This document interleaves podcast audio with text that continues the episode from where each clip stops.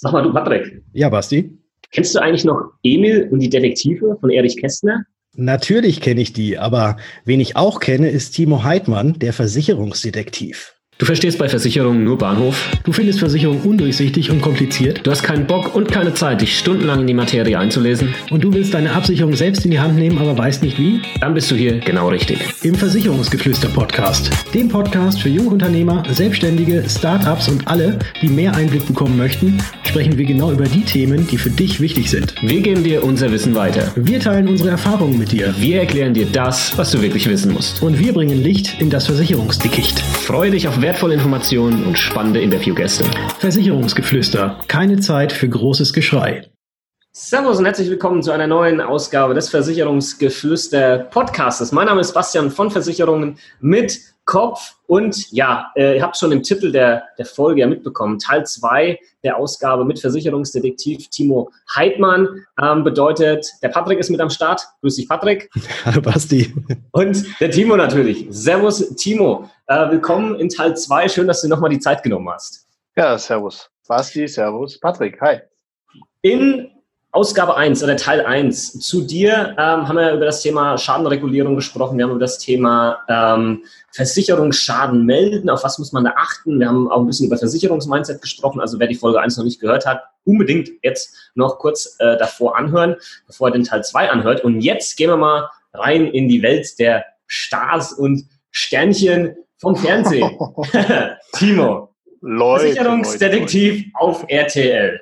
Ja. Wie wie ist das eigentlich passiert? Ja, und äh, dann erzähl doch mal so ein bisschen, was man da so eigentlich macht. Ja, und ist das alles real oder ist das alles fake? Oder erzähl doch. Jetzt hast du Fragen aufgeworfen, die mich zu einem einstündigen Monolog anregen. Willst du das wirklich? okay, dann lass mich ja. dazwischen grätschen. Wie bist du eigentlich zu RTL gekommen? Zufall, Glück, äh, es gab ein, es gibt auf RTL gibt's ein Format, das nennt sich 30 Minuten Deutschland. Das ist ein Format, da ist äh, redaktionell, ähm, ich sag mal, ja, blanke Platte. Da können, da können Redakteure sich mit, mit Inhalten, mit Themen, mit Ideen ausprobieren und äh, überlegen, äh, und die, äh, die Ideen testen. So. Ähm, weil normalerweise ist ja, wenn du irgendein Gesetzesformat hast oder ob das jetzt Stern TV ist oder Wallraff oder was, die sind ja immer in einem bestimmten Korsett, in einem bestimmten äh, in einer bestimmten Art und Weise, wie sie eben ihr Programm machen. Und dieses 30 Minuten Deutschland dient eben dazu, einfach neue Dinge auszuprobieren und zu scha schauen, wie kommt das beim Zuschauer an. Und ein findiger Redakteur, sage ich dann immer auf die Frage, der hatte mal die Idee, hey, lass uns doch mal Schadenermittler äh, von der Versicherung von der Kamera begleiten lassen. So und so kam das Ganze tatsächlich, dass dann äh, 30 Minuten Deutschland äh, das äh, ja gesendet hat. Das kam sehr gut an. Da war dann seinerzeit auch schon der Patrick Hufen dabei und ein Kollege von mir. Und ja, weil es gut ankam, hat RTL gesagt, wir machen da mal so einen so einen Piloten, haben dann zwei Folgen quasi produziert die kam auch gut an und dann ging es eigentlich äh, von Jahr zu Jahr in so eine Staffelproduktion. In manchen Jahren sind wir mit sechs Folgen gelaufen, in den stärkeren Jahren sogar mit acht Folgen. Äh, jetzt wie auch in diesem Jahr acht Folgen am Start und ähm, sogar ein, ein so eine Art Best-of, wo nochmal alte Fälle anders, ein bisschen anders aufbereitet werden, ähm, so dass wir da wirklich eine extrem ja, krasse Medien, äh, ja, ja, Reichweite tatsächlich haben. Ich habe das letztlich mal so ein bisschen aufsummiert. Ähm, früher, als wir gestartet sind, da haben wir tatsächlich drei bis vier Millionen Zuschauer erreicht. Das ist also mit einer Folge. Ähm, das ist echt heftig. Ähm, die Fernsehlandschaft, uns gibt es jetzt, ja, im zehnten, das ist jetzt zehnte Staffel, die läuft. Oh. Die Einschaltquoten sind ein bisschen rückläufig. Das liegt daran, dass eben, ja, die Menschen viel Video on Demand oder eben auch hier über Social Media sich Das liegt äh, an meinem unterhalten. Live das liegt, das liegt an deinem, genau, wenn du live gehst, dann schalten sich die Fernsehapparate aus. Nee, und ähm, ja, liegt auch einfach daran, dass es ein viel größeres Senderangebot gibt. Ne? Also jeder, diese mhm. klassischen Sender, jetzt hier, ob du Pro7 nimmst oder RTL nimmst, also im Privatsegment, die haben dann alle nochmal irgendwelche Nischensender gelauncht und ja, das sorgt halt dafür, dass die absoluten Einschaltquoten so ein bisschen zurückgehen. Aber wir hatten jetzt zum Beispiel mit Staffel 2 haben wir immer noch 2,4 Millionen Menschen erreicht. Also äh, lange Rede, kurzer Sinn, zehn Jahre mal im Schnitt acht äh, Sendungen, mal zweieinhalb Millionen Zuschauer, da kommt richtig achteckig Reichweite zusammen. äh, plus dann die Wiederholungen, die auch noch laufen. Also ich habe irgendwann mal so für mich gesagt, wir haben über 250 Millionen Menschen erreicht, äh, jetzt in dieser, in der, im Laufe der Zeit. Das ist schon echt äh, phänomenal, finde ich. Das ist krass. Mit einem Versicherungsthema, wo ja. man sich ja sonst echt äh, schwer, ja, tatsächlich ein Interesse auch äh, zu, zu wecken. Ne? Wahnsinn, Wahnsinn an der Stelle. Ja, wie bin ich dazu gekommen? Also das Format ist entstanden und letztendlich von Jahr zu Jahr ist eben die Entscheidung bei RTL, machen wir weiter. Äh, und genauso dann auch bei der, bei der Gotha wollen wir nochmal dabei sein. Aber das Format ist einfach extrem positiv, kann ich ja auch einfach mal so offen sagen. Auch in, mein, in meiner Rolle natürlich äh, bin ich da unterwegs nicht eingebildet oder nichts, aber von einfach von, wenn man es einfach mal in so die großen äh, Buzzwords so reingibt, ich, ich sorge in diesem Format für Gerechtigkeit. Ja, derjenige, dem was zusteht, dem helfe ich. Derjenige, der die Versichertengemeinschaft missbraucht, den bestrafe ich. Das ist von, von, von der Rolle her was extrem Positives und die Menschen, jeder von uns hat im tiefsten Inneren so ein Streben nach Fairness, nach Gerechtigkeit. Insofern ist das äh, ein extrem tolles Format, weil auf der einen Seite natürlich wir viele, viele Millionen Menschen erreichen, auch zugegebenermaßen mit einem Unterhaltungsfaktor. Ja, die schalten nicht alle ein, weil sie sich für eine Hausratversicherung interessieren, sondern auch, weil sie sich schlichtweg unterhalten lassen wollen. Aber ähm, eben verknüpft mit einer ganz, ganz positiven Botschaft. Und das ist auch das, was mich antreibt dabei. Jetzt hast du gerade diese große, enorme Reichweite angesprochen. Wirst du denn schon auf der Straße erkannt? Ja. Ja? Soll ich noch was mehr sagen? also, wie, wie war der erste Moment? Also für mich Erst, war das erste Mal erkannt werden. Nein, ja. äh, also es ist so, ich habe jetzt nicht, es gibt ja noch den Patrick, ähm, der ähm, da auch mitmacht, der hat natürlich einen viel höheren Wiedererkennungswert, allein durch seine Strubbelhaare und seine Rockerjacke. Es gibt ähm, überall noch einen Patrick übrigens, auch im Versicherungsgeflüster-Podcast. Ja, die gibt es überall, genau. Jeder sollte einen Patrick haben. Ja. ja, einen guten Patrick an der Seite. Ja, Spongebob nee. hat auch einen. okay, keine Ahnung. Sehr gut. Ähm, was wollte ich jetzt sagen? Genau. Und ich habe äh, nicht so einen hohen Wiedererkennungswert wie er, weiß ich. Liegt aber auch daran, dass ich äh, in der Sendung, ähm, also allgemein, wenn ich eben arbeite, habe ich in der Regel ein Jeans oder ein Chino an und äh, normale äh, Business-Schuhe und ein Hemd. Und privat laufe ich halt rum wie der letzte Schlunz ganz oft. Und äh, das heißt, da ist nicht direkt so diese Zuordnung da. Ich glaube, der Patrick ist an der Stelle ähm, im Format auch häufig so unterwegs, wie er auch privat rumläuft. Das hilft an der Stelle. Und ich bin halt auch schon mal viel damit Cappy unterwegs und so. Und lange Rede, kurzer Sinn. Ja, ich werde erkannt. Ähm, ich werde auch angesprochen tatsächlich. Aber äh, immer noch sehr, sehr angenehm. Es ist jetzt nicht so, dass ich angepöbelt werde oder dass ich permanent irgendwie mir die Leute hinterherrufen oder so, sondern im Gegenteil, es ist sehr angenehm. Äh, oft werde ich dann noch entschuldigen Sie, darf ich Sie mal fragen, Sie sind doch der und der. So, und dann gibt es einen kurzen Austausch und alles locker flockig, alles fröhlich. Und äh, ich nehme das eher als Bereicherung, als, als was Positives, weil in der Regel die Menschen, die dann auch den Mund aufmachen, die freuen sich natürlich auch. Und das ist einfach eine positive Begegnung. Finde ich, finde ich gut. Und viel mehr Menschen noch, glaube ich, tatsächlich, die haben so dieses Gefühl, hä? Den kennst du doch irgendwo her. Woher kennst du den? Aber die haben dann diese eins zu mhm. eins Zuordnung eben nicht direkt, weil sie dann vielleicht unsicher sind. Woher kennst du den? Fragen sie natürlich auch nicht, weil das ist uns natürlich unangenehm, ne? Wenn äh, es halt eigentlich, weiß ich nicht, äh, ein alter Klassenkamerad ist und du erinnerst dich einfach nicht mehr, dann dann sagst du nicht. Also die wenigsten gehen dann auf den anderen zu und sagen, Hör mal, woher kennen wir uns? Sondern die denken, hm, Mist, ist mir jetzt unangenehm, dass ich das nicht mehr weiß. Ne? Aber du kriegst merkt, dann die Blicke mit, ne? Du genau, ich lege die Blicke. Und manchmal sogar äh, ist es tatsächlich so, dass einer sein Handy zückt und ich sehe dann richtig, wie er da drin vertieft ist. Und dann hat er wahrscheinlich irgendwann die Google-Suche, Bildersuche oder was auch immer. Und dann vergleicht er so, Handy, ich, Handy, ich, Handy, ich. Und dann grinst er. das kommt halt auch vor. Das sind dann die Detektive in den. Ja, genau.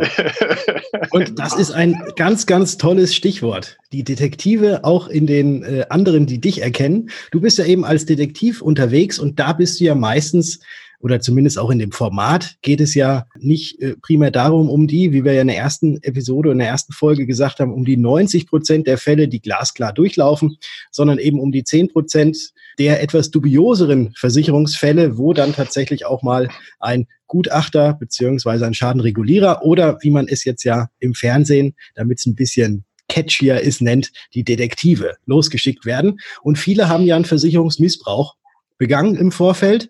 Und da vielleicht noch mal ganz kurz mein Schlaubi-Wissen mit eingefügt. Wenn ihr nicht schon Episode 33 vom Versicherungsgeflüster Podcast gehört habt, wo tatsächlich wir das Ganze drin aufgenommen hatten. Versicherungsmissbrauch ist strafbar. Und wenn das Ganze tatsächlich ein Betrug wird, nach Strafgesetzbuch, Paragraph 263, wenn ich jetzt noch mehr, mehr, mehr Schlaubewissen raushaue, dann kann es tatsächlich so sein, dass man mit einer Freiheitsstrafe von bis zu zehn Jahren verhaftet wird. Und das ist gar nicht mal wenig, also es ist kein Kavaliersdelikt. Nur diese vermeintlichen Kavaliersdelikte werden ja bei dir, Timo, in der TV-Sendung gerne mal aufgedeckt. Und deswegen meine Frage, die Leute, die da mitspielen, sind das wirklich echte Versicherungsfälle oder ist das alles fingiert? Gehe ich gerne darauf ein. Eine Sache würde ich gerne ergänzen, wenn du schon den 263 Strafgesetzbuch äh, zitierst in Auszügen. wahrscheinlich, ne? Ja, ähm, wie auch immer, 63 finde der eine regelt den Betrug allgemein und der andere den Versicherungsmissbrauch. Genau. Äh, mir ist wichtig zu sagen, der Absatz 2. Der Absatz 2, der sagt nämlich sehr prägnant in einem Satz, auch der Versuch ist strafbar. Und ich erlebe das ganz oft, dass ja eben Menschen sagen, ja, äh, Versuch was wert, aber noch habt ihr nicht bezahlt, also kann mir ja nichts passieren. Und das ist halt ein Irrglaube. Also auch wenn ich versuche, die Versicherung zu missbrauchen, bin ich im Straf, äh, erfülle ich den Straftatbestand und kann dafür verknackt werden. Und in den Knast, da bin ich auch ganz ehrlich, da gehen wenige. Da brauchst schon irgendwo ein sehr hohes ähm, Maß an krimineller Energie oder auch einer Vorgeschichte. Aber sensible Geldstrafen, oder auch äh, Einträge in Führungszeugnissen, die dazu führen, dass ich dann vielleicht meinen nächsten Job nicht mehr kriege, äh, die sind durchaus realistisch. Und dafür warne ich, und du hast recht, also absolut reden wir mit einer Zunge. Wir sind ganz, ganz, ganz weit weg von einem Kavaliersdelikt. So, jetzt war eigentlich ja deine Frage, ist das alles echt? Das willst du wissen. Genau. Ne? So, äh, ja, Kurzform, ja. Ich sage aber auch ganz ehrlich, wenn ich selber nicht drehen würde, ich würde es auch nicht glauben. ganz, ganz viel, ganz, ganz viel äh, in der Fernsehlandschaft ist nun mal gescriptet. Also gescriptet heißt, da gibt es jemanden, der sich ein Drehbuch ausdenkt und dann gibt es irgendwelche Darsteller, Laiendarsteller, die das nachspielen. Und äh, das ist unser großer Missstand, sage ich mal, der uns da irgendwo das Leben schwer macht, weil die Menschen oder viele Menschen nicht glauben, dass das, was wir jetzt ausgerechnet machen und auch auf diesem Privatsender laufen, aber alles echt ist. Das glauben ganz viele Menschen nicht. Viele Menschen glauben, das sind halt von mir aus echte Fälle, die dann aber nacherzählt werden mit der Kamera. Auch das stimmt nicht. Der Fall ist echt, die Menschen sind echt. Ich fahre da raus in Begleitung eines Kamerateams zu den echten Menschen, die gerade in dem Moment ihren Schadenfall gemeldet haben und bespreche diesen echten Schadenfall mit den echten Menschen und es gibt auch die echte Reaktion und alles ist verdammt nochmal echt. Da lege ich die Hand für ins Feuer. Das ist so.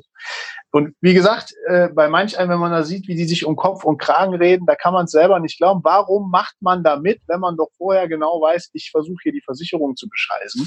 Ja, könnte ich jetzt auch wieder einsteigen. Ich weiß nicht, wie viele Stunden Zeit wir haben, aber ich habe im Laufe der Zeit, wo ich jetzt auch äh, viele Vorträge zu dem Thema halte, mal äh, so ja, Grundcharakteristika, so psychologische Typen, wo es uns gelingt, dass die vor der Kamera mitspielen, obwohl sie betrügen, mal so zu skizzieren. Und ähm, vielleicht in Kurzform, es gibt den einen, der findet es vielleicht einfach geil, dass da auf einmal eine Kamera, RTL-Logo, dass er eine Bühne bekommt, dass er da in, in, in so einen Mittelpunkt kommt, dass das, das macht mit manchen Menschen etwas. Und das öffnet und blendet vielleicht dieses Rationale, dieses Reflektieren, hey, was mache ich hier eigentlich gerade so ein bisschen aus. Und es gibt vielleicht auch den anderen, der sagt, hm, jetzt habe ich hier den Schadenfall gemeldet. Heutzutage geht viel anonym, viel online, viel vielleicht auch in einer Rotweinlaune, weil mich gerade die Freunde dazu animiert haben, ja, bist du denn bekloppt, dreh das Ding doch mit der Versicherung, meldest du so und so, dann kriegst du, sei doch, den macht doch jeder. So, dann bin ich gerade so angeschossen, dann gehe ich ins Internet und hau die Meldung raus. Und ich sage dann so gern, dann ist die Kugel aus dem Lauf und die kriege ich nicht mehr eingefangen. Und dann ruft der Versicherer an und sagt, so, jetzt gibt's hier einen Ortstermin und äh, kleine Besonderheit noch, unser Regulierer wird von einem Kamerateam begleitet. Da haben, haben Sie da was gegen oder da haben Sie doch kein Problem mit? So. Und ähm, dann brauche ich wieder ein bestimmtes Standing zu sagen, doch, habe ich ein Problem mit, will ich nicht. Mhm. Wenn ich dann in meiner Persönlichkeit, ich sag mal, eigentlich mich schon mit Schadenmeldungen unwohl fühle, weil es eigentlich vielleicht nicht meinem Naturell entspricht, aber die Gegebenheiten und mein Umfeld in dem Moment mich dazu gedrängt haben, es zu tun oder beeinflusst haben, es zu tun.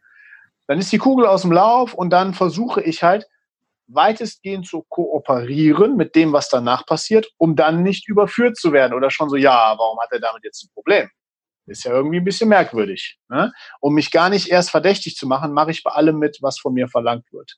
Das ist so diese andere Komponente. Und dann gibt es noch so eine dritte Komponente, das ist einfach das Thema ja, Reflexion. Auf was lasse ich mich da ein was hat das Ganze für eine Reichweite? Und wir hatten es jetzt eingangs gesagt, äh, wenn wir da über 250 Millionen Menschen erreichen, zugegebenermaßen, das ist jetzt nicht der eine Fall, der eine Kopf, der eine Mensch, der da im Fernsehen ist. Aber eins ist garantiert, mein komplettes Umfeld, äh, meine Chefs, meine Kollegen, meine Familie, die bekommen das mit, wenn ich da über einen Sender gehe. Spätestens, wenn es in den Vorschauen äh, geteasert wird, dann ist, bin ich da auf einmal zu sehen. Es gibt Wiederholungen. Mein gesamtes Umfeld kriegt das mit, da wird drüber geredet und das ist extrem unangenehm. Aber das haben viele Menschen in dem Moment, glaube ich, nicht auf dem Schirm wenn die, wenn die denken, oh, das sehen jetzt ein paar tausend, ein paar hunderttausend Menschen, aber dass wir da in einem Millionenpublikum unterwegs sind, das kann man sich schlichtweg nicht vorstellen. Wenn man sich diese Menschenmassen auf dem Haufen vorstellen würde, das wären ja zig Stadien voll gefüllt mit Menschen.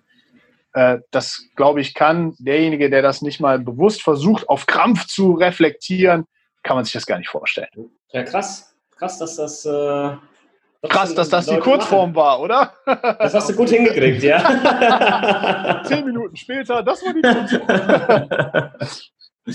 Timo, wie viel Zeit geht da drauf? Ich meine, ich mache ja auch selbst Videos, aber natürlich in einem ganz, ganz anderen Rahmen als jetzt so eine professionelle RTL-Produktion. Aber wie viel Zeit geht da drauf, wenn ihr so eine Folge dreht?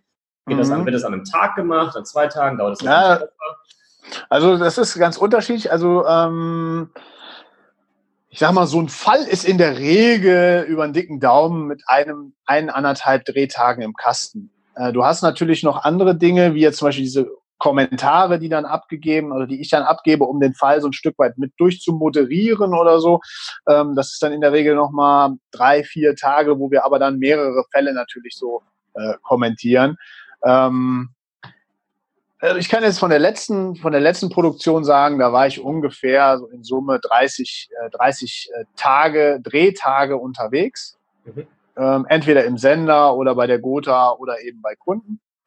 Und drumherum ist natürlich viel äh, Kommunikation, Korrespondenz. Das macht auch einen Haufen Arbeit. Äh, aber jetzt auf eine Folge runtergebrochen kann man es gar nicht. Dafür erfasse ich halt die Zeit, was, was da alles anfällt, nicht en Detail. Aber es ist auf jeden Fall ja, eine nette Zusatzbeschäftigung. Das kann man sagen. Ja, so mal nebenher, neben dem, was wir ja in der vorherigen Folge auch gehört haben, dass du da ja dein Team leitest und äh, dass du ja eigentlich äh, kein TV-Star bist, sondern dass du ja ein reeller, wirklich existierender Versicherungsmensch bist, Schadenregulierer bist. Ja, ja, ja, ist so. Wobei äh, ich auch dazu sagen muss, an der Stelle, ähm, ich weiß nicht, ob äh, der Kollege äh, Harald irgendwann hier zuhört, aber auch da, ähm, ich habe ein, ein, Team natürlich mittlerweile im, im, Rücken, also einmal auch im, im Schadeninnendienst, äh, Kollegen, die dann ähm, die Fälle, wenn, wenn irgendein Kollege oder auch ein Vertriebler, äh, zum Teil kriegen wir es auch von extern, von be bekannten Beteiligten, derjenigen, die gerade ein Ding drehen, zugespielt, dass dann diese Fälle, ich sag mal, anhand der Schadennummer, die dann übermittelt wird, aufbereitet werden von, von Kollegen. Die gehen dann wiederum an meinen Kollegen, der die sichtet, zusammenstellt, eventuell dann nochmal mit mir Rücksprache hält, hey, wie findest du den und den Fall? Aber der mir, ich sag mal, jetzt so Stichwort Backoffice-mäßig oder auch was die Terminierung angeht, extrem den Rücken frei hält. Also der, der, der führt auch die Telefonate mit den Beteiligten. Ne? So dieses Thema, hey, da kommt jetzt einer von der äh, von der Gotha und da ist eine Kamera dabei, ist das für Sie in Ordnung? Das macht alles der Kollege. Und ich kriege dann eigentlich nur noch die vorbereitete Akte mit einem Termin und dann kann ich hinfahren. Also das haben wir schon so ein Stück weit optimiert, weil sonst ganz ehrlich ginge das überhaupt nicht. Also der, den Job, den ich jetzt äh, operativ aktuell mache, der ist schon tagesfüllend und alles andere nebenbei ähm, ist schon echt ein dickes Brett. Bin auch viel an, an Samstagen unterwegs, äh, dass das überhaupt alles funktioniert. An der Stelle herzlichen Dank an den Kollegen Harald. ja. Sehr schön. Wie kriegst du das dann alles so in den Hut? Ja, auch mit, mit Family, du hast vorhin gesagt, ihr habt auch noch zwei Hunde. Ja. Das, kind, das Kind ist jetzt da. Das ist ja ein organisatorischer Riesenaufwand, oder nicht? Ja, ist so. Äh, kann, man, kann man nicht anders sagen. Ähm, ich bin auch äh, zeitweise tatsächlich an der Grenze, muss ich auch ganz ehrlich sagen vieles im Le also vieles geht natürlich über Mindset. Du kannst im Kopf echt nochmal viel steuern. Wann fühlst du dich gestresst? Was entwickelst du für Methodiken? Ähm, auch so Dinge wie Pareto, also nicht ja. immer die 100 Prozent anstreben, sondern auch mal sagen, hey, wenn ich 80 Prozent erreiche, ist das eigentlich die 100 Prozent äh, in gewissen Fragen, wo es jetzt darum geht, hey, weil gerade wenn du einen Führungsjob zum Beispiel machst äh, und du versuchst, äh, Dinge in deinem Team zu bewegen, äh, dass du nicht mit, mit Aktion 1 alle Leute erreichst und alle die Hände hoch, äh, äh, hochreißen und schreien, juhu, jetzt Vollgas, ist völlig klar. Aber wenn 80 Prozent so drauf sind, hey, dann hast du schon einen super Job gemacht. Also die Frage, ähm, wie viel Energie oder wie viel, wie viel verknüpft, wie viel Energie, ja, lasse ich mir auch durch meine negativen Gedanken wiederum rausziehen oder wo fokussiere ich mich auf das, was echt schon gut läuft und wo ähm, ja, gehe ich effizient auch mit meinen Energien um. Das ist äh, ein ganz, ganz starker Hebel, äh, aber ich mache kein Hehl draus. Es ist definitiv eine extrem anstrengende Zeit, gerade wenn wir auch produzieren und gerade auch immer diese Schnittstelle Privat-Arbeit. Also 9 to 5 ist es überhaupt nicht. Es war aber allerdings schon immer so, auch als Regulierer, dass irgendwie Privatleben und Arbeitsleben irgendwie sehr stark verschmolzen sind. Und das ist jetzt noch mal mehr der Fall. Also ich habe auch jetzt, wenn wir äh, über Social Media Aktivität reden, äh, zum Teil, bevor ich morgens aufstehe, mache ich da schon was. Zum Teil, bevor ich abends einschlafe, mache ich da schon was. Und selbst wenn es jetzt darum geht, einfach mal ähm, nächstes Posting schon mal vorzubereiten, ein Bild irgendwie mit einem Text zu versehen oder ja, dass man was vorbereitet, das heißt, es fließt vieles ineinander.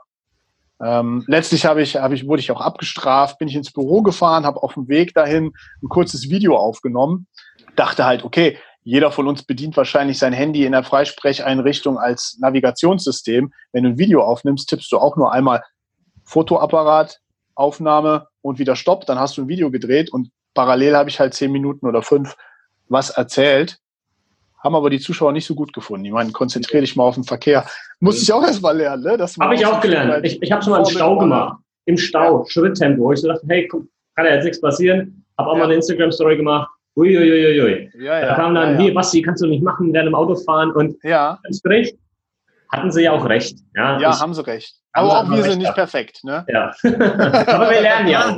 Wir machen es jetzt halt nicht wieder. Jungs, Jungs, wenn da ein Unfall passiert und der Schadenregulierer kommt im Kamerateam, da müsst ihr ja. aufpassen. Dann. Ja. Das müsst ihr mal versuchen zu erklären. Ja. Thema, Stichwort Schadenregulierung. Jetzt vielleicht nochmal ähm, kurz, kurz am Ende hier von, von Teil 2. Ähm, wie siehst du das Thema Technologie als neue Möglichkeiten, um einen Schaden in der Zukunft schneller und effizienter zu regulieren? Ich sage jetzt mal ein Beispiel, was ich schon mal gesehen habe auf einer ich glaube, das war auch der DKM, also der, der größten Versicherungsmesse im letzten Jahr, hatte jemand einen Vortrag gehalten, hat man schon gesehen, wie, wie Drohnen dann um ein Fahrzeug geflogen sind und haben das abfotografiert oder abgefilmt, um, mhm. um das hat das direkt weitergesendet, dass dann wirklich ja, fast mhm. in Sekunden, Minuten schnell so ein Schaden dann bewertet und, und abgerechnet mhm. werden kann. Hast du da mhm. vielleicht auch mal ein bisschen Einblicke in, in das Thema, was, was wird da kommen so die nächsten Jahre?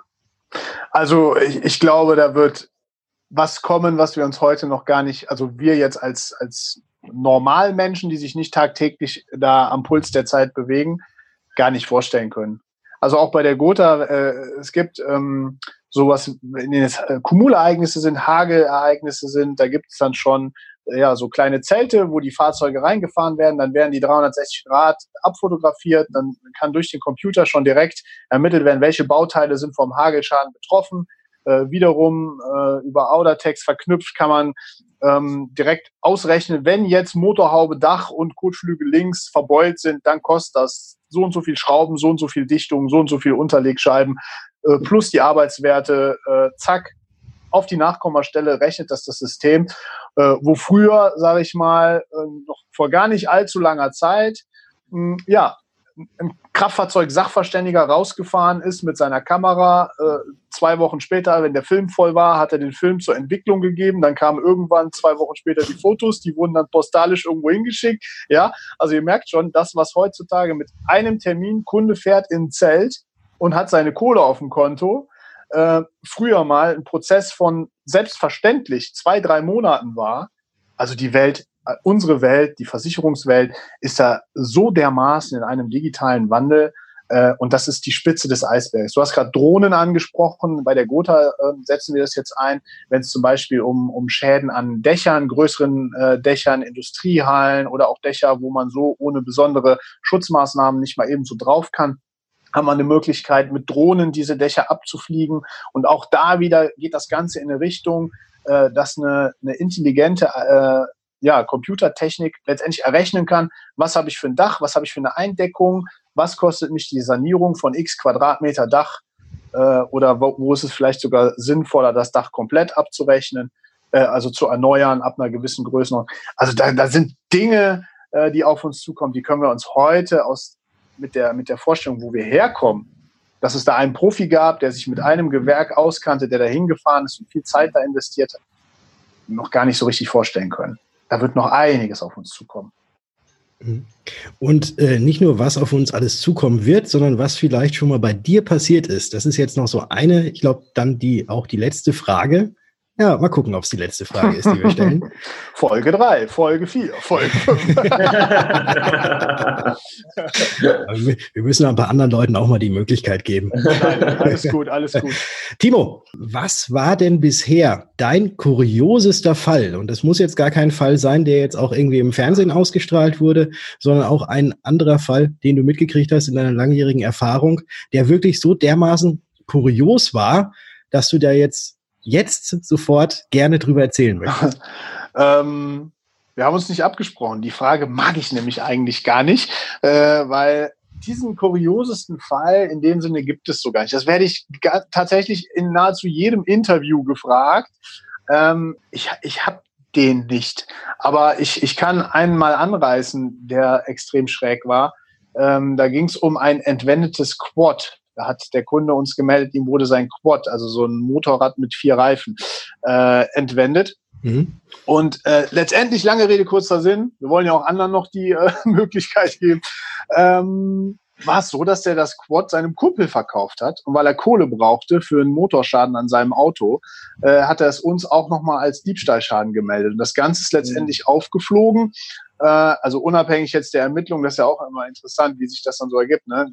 Wenn ich den dann frage, hast du irgendwelche Geldprobleme? Und ich sage, nö, nö, nö, nö, nö. Äh, war aber alles gelogen, ne? Eine staatliche Versicherung schon abgegeben, war auch der Grund, warum jemand anders das Quad eingekauft hatte. Also da waren viele Indizien, die schon darauf hindeuteten, dass da irgendwas nicht stimmt.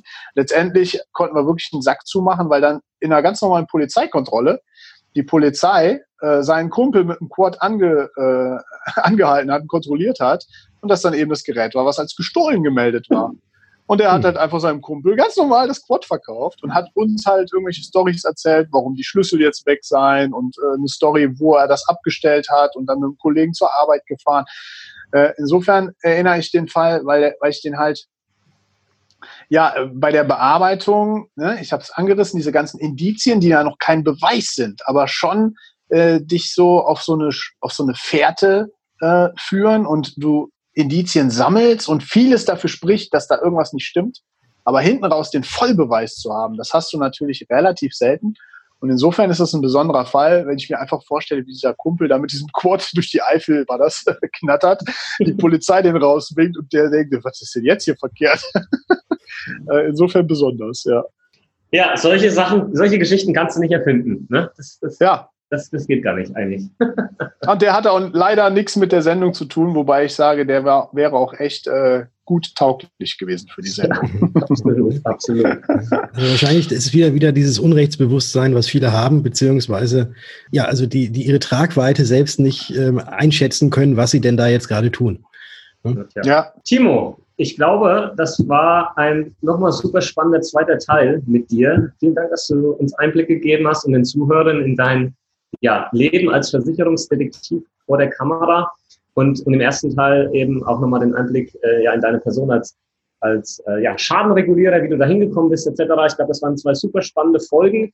In der Zukunft ergibt sich mit Sicherheit nochmal, denke ich mal, eine Möglichkeit, dass wir eine Folge aufnehmen zu vielleicht noch einem ganz anderen Thema. Würde mich freuen. Das hat sehr viel Spaß gemacht. Ich glaube, bei den Zuhörern wird es auch gut ankommen. Wir werden dir das Feedback auf alle Fälle mitteilen und äh, sehen uns dann hoffentlich auch mal in Persona, dann in Köln zum Beispiel, äh, auf dem Kaffee. Und dann erkläre ich dir mal, wie das Ganze funktioniert mit, mit, mit Instagram und, und, und genau. Ja, ja Basti, äh, Patrick, vielen, vielen Dank. Ich äh, freue mich sehr, dass ich dabei sein durfte. Mich einreihe in die, in die Reihe der Hochkaräter der Branche. Nein, vielen, vielen Dank. Ich finde das klasse, was ihr macht, eure, eure Energie, die ihr da reingebt, auch eure Zeit, die ihr da reingebt und auch in so einer Mission unterwegs zu sein. Hey, lass uns mal mit Mythen aufräumen, lass uns mal ein verstaubtes Image irgendwie aufpolieren und irgendwie mal ins rechte Licht rücken. Finde ich ganz, ganz klasse, bin ich auch gerne jederzeit wieder dabei. Und ich drücke euch die Daumen, dass das weiterhin so erfolgreich läuft. Super. Besten Dank. Hab jetzt noch einen schönen Urlaub. Gleiches zurück. Gleiches zurück. Genau. wir wünschen dir jetzt, wir haben dich nämlich tatsächlich, das können wir den Hörern jetzt nochmal kurz sagen, äh, wir haben dich tatsächlich im Urlaub gestört. Ja. Ja. Also mich hat es nicht gestört. Die Frage ist, wenn ich jetzt gleich zu meiner Frau gehe, äh, können wir ja auch dem Zuschauer ruhig sagen, wir haben ungefähr eine Stunde überzogen von dem, was ich eigentlich freigenommen habe an Zeit für unser Gespräch. Dann werde ich euch vielleicht noch mal sagen können, ob es eine gute Idee war oder nicht. Jungs, meine Frau hat verboten, dass wir nochmal sprechen in Zukunft. genau. Die Regierung hat das untersagt. Die Regierung, genau. Also, liebe Frau vom Timo, wenn du das es tut äh, für dich sehr leid, aber für uns und unsere Hörer nicht, weil ich glaube, da war wirklich sehr, sehr viel interessantes äh, Wissen dabei, sehr, sehr viel inter interessante Informationen, die du uns liefern konntest, Timo, die auch tatsächlich, glaube ich, einen sehr, sehr guten Mehrwert für alle liefern. Und deswegen nochmals ganz, ganz herzlichen Dank für deine Zeit. Ganz herzlichen Dank für die überzogene Zeit und für das Akzeptieren an ich, liebe Frau vom Timo.